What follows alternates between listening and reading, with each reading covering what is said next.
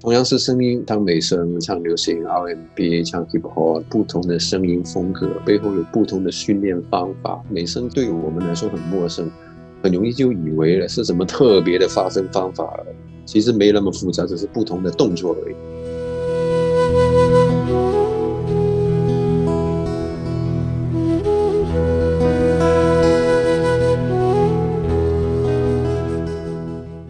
哦，有个问题，说。就是我不太清楚，就是之前没有学过，就是美声的练法跟那个那个流行的练法有什么不一样？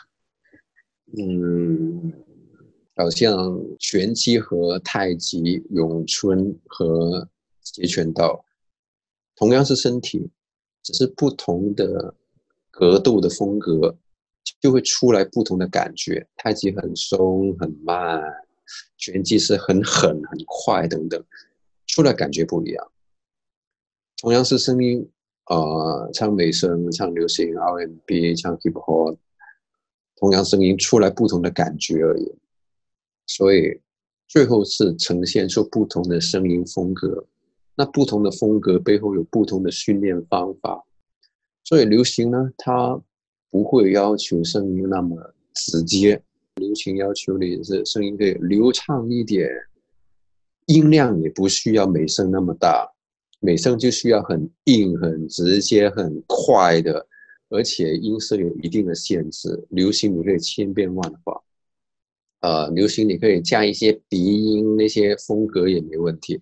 美声你就不可以加鼻音，否则就不是美声。所以暂时只需要理解，它只是不同的呼吸的方法，气流出来速度的不一样。舌头放的位置的不一样，嘴唇的不不一样而已。很多人以为啊，为什么他能够唱出美声？因为美声这个声音对我们来说很陌生，很容易就以为了是什么特别的发声方法了。